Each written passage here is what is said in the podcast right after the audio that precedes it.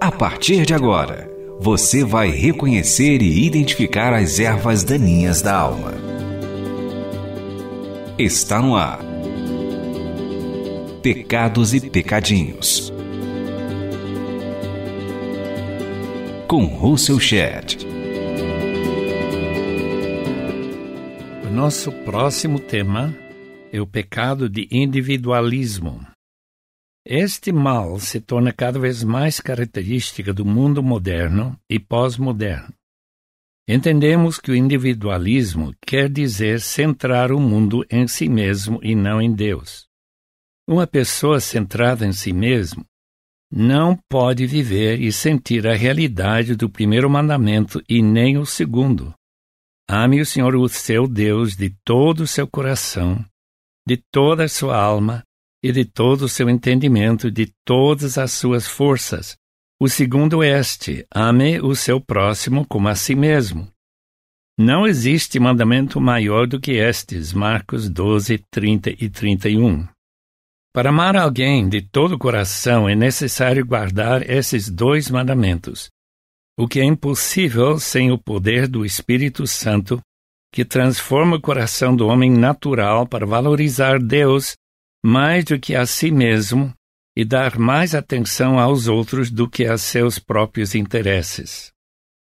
Numa conferência do CEPAL, em que o pregador convidado era pastor Peter Lord, durante uma mensagem perguntou qual foi o mais grave pecado que os ouvintes tinham cometido nos últimos oito dias. Ninguém foi capaz de imaginar qual poderia ser o pecado tão sério que teria sido praticado na última semana. Não pensaram no primeiro mandamento, a exclusão de Deus de nosso pensamento no mercado secularizado de ideias caracteriza a mentalidade comum de nosso tempo e cultura. Na medida que cresce o individualismo, diminui o espaço para Deus. Robert Bella observou o seguinte: Estamos nos encaminhando para uma validação ainda maior da sacralização do indivíduo. Mas nossa capacidade de imaginar uma estrutura social que mantenha as pessoas unidas está desaparecendo. A sacralização do indivíduo não é equilibrado por nenhuma noção de todo ou preocupação com o bem comum. O individualismo não interessa em pensar sobre a supremacia de Deus em todas as coisas. A supremacia do futebol brasileiro ou o time predileto, isso é o que interessa. Igualmente difícil é pensar no outro como tendo o mesmo valor do que si próprio. Paulo entendeu a gravidade deste pecado praticado em Corinto. O individualismo na igreja focou nos líderes favoritos até o ponto de desvalorizar os outros. Paulo combateu a elevação de um líder sobre os outros. Afinal de contas, quem é Apolo? Quem é Paulo? Apenas servos, isto é, diáconos, por meio dos quais vocês vieram a crer, conforme o ministério que o Senhor atribuiu a cada um. 1 Coríntios 3, 5. O objetivo do apóstolo é furar o balão do orgulho individualista que alimentava as divisões na igreja.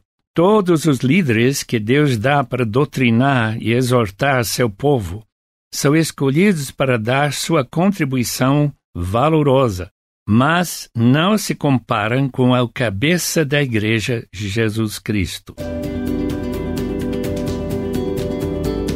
Esse é o programa Pecados e Pecadinhos para limpar a terra do coração. Individualismo diminui a importância da igreja.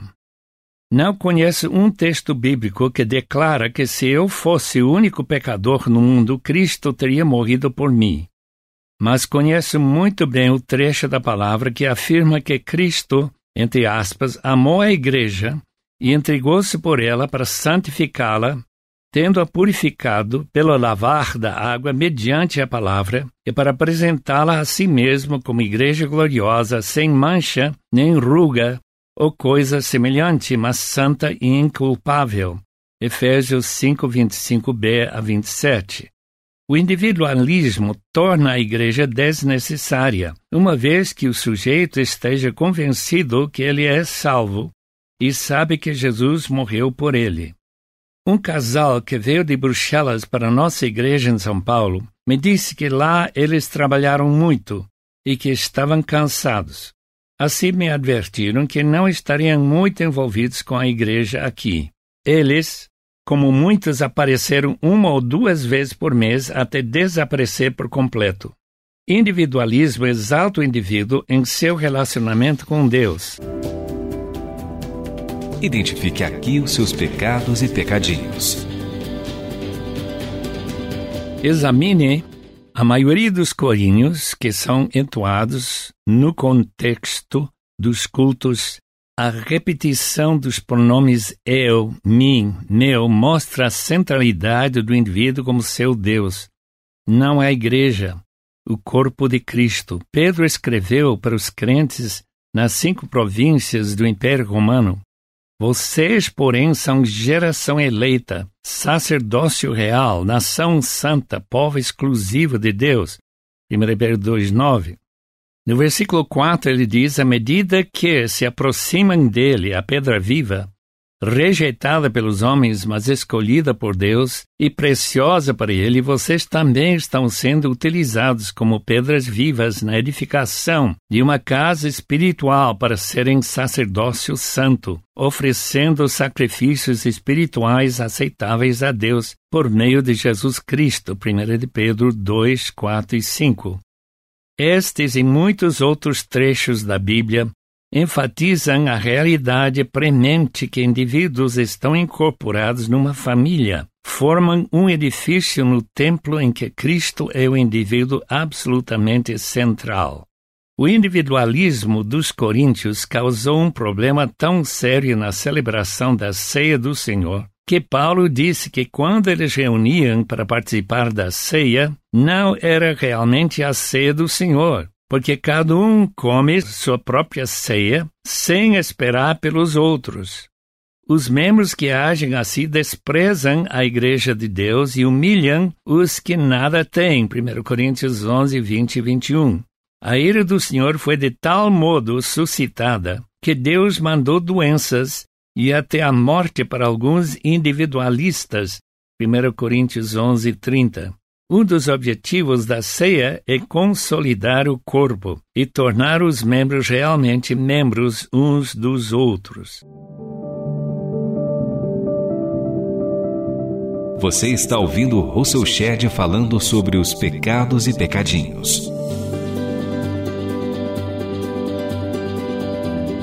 Eu não acho que Paulo ensina que nossos corpos individuais são templos do Espírito Santo. 1 Coríntios 6, 19.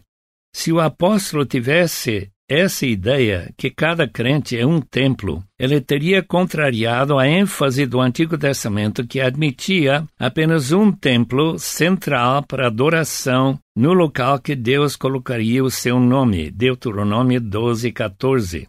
O que Paulo escreveu o corpo singular de vocês, plural, é santuário singular do Espírito Santo, que habita em vocês, que lhes foi dado por Deus e que vocês não são de si mesmos. Duvido seriamente que Paulo quis ensinar que cada corpo de um crente seja um santuário de Deus. Em Efésios ele escreve: todo o edifício edificado e cresce para tornar-se um santuário santo no Senhor. Nele vocês também estão sendo edificados juntos, para se tornarem morada de Deus por seu Espírito. Efésios 2, 21, 22. A metáfora do templo corresponde à figura do corpo de Cristo em João 2, 19. Cada vez mais cristãos evangélicos se ausentam dos cultos das suas igrejas, como se o reunir com os irmãos tivesse pouca importância. A palavra de Deus condena essa atitude.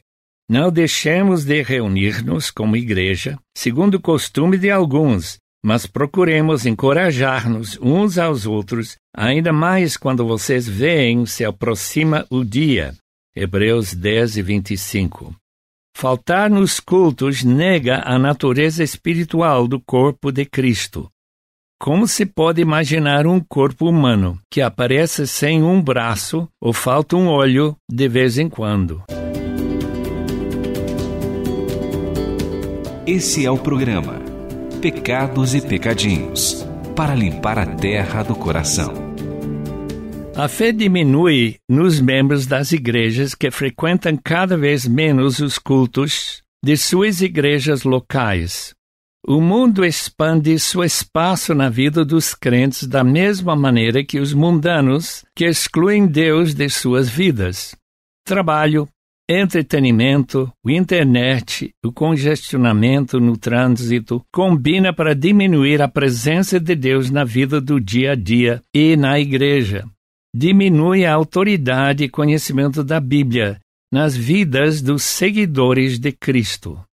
Indivíduos têm preferências entre alimentos, roupas, carros e times mas não temos preferência entre pessoas da Trindade, entre livros sagrados, entre revelações da vontade de Deus. Se ele de fato é supremo, nossas preferências pessoais caem para a terra. Pela fé levamos Deus acima de qualquer ídolo ou gosto. Quando Deus e tudo em todos, podemos descansar na revelação de sua perfeita vontade na palavra.